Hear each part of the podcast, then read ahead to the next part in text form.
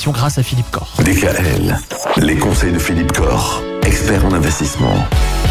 Bonjour Philippe. Bonjour Myriam, bonjour Michael. Vous êtes spécialiste en gestion de patrimoine, en investissement, en épargne. GK Finance et Patrimoine, c'est à Mulhouse depuis 25 ans maintenant. Avec vous, depuis quelques jours, nous parlons de l'assurance vie. A priori, on n'a qu'une vie. Est-ce qu'on a donc qu'un seul contrat d'assurance vie possible? Ah, bonne question.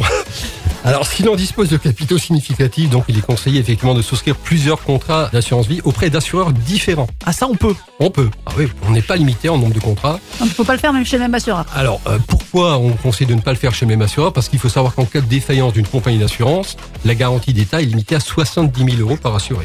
Ok. Dans le bancaire, c'est 100 000 euros. En assurance vie, c'est 70 000 euros. Donc, si on a plus de 70 000 euros d'épargne, il vaut mieux avoir effectivement des contrats chez différents assureurs. De la même façon, si on est marié en couple euh, sous un régime de communauté, on veillera à répartir l'épargne sur des contrats souscrits au nom et de madame et de monsieur.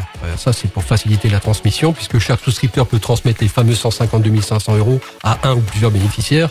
Un couple peut donc transmettre 300 000 euros par enfant en franchise de droit. Ah, de on peut. Donc on peut avoir sur deux assurances vie différentes le même bénéficiaire. Le même bénéficiaire. Et monsieur peut avoir un contrat bénéficiaire les enfants, madame peut avoir un contrat bénéficiaire les enfants. Sur un autre plan, l'assurance vie est un contrat qui peut facilement aussi être donné en garantie. Alors, un crédit bancaire, par exemple, ça permet parfois d'éviter des coûts de garantie hypothécaire.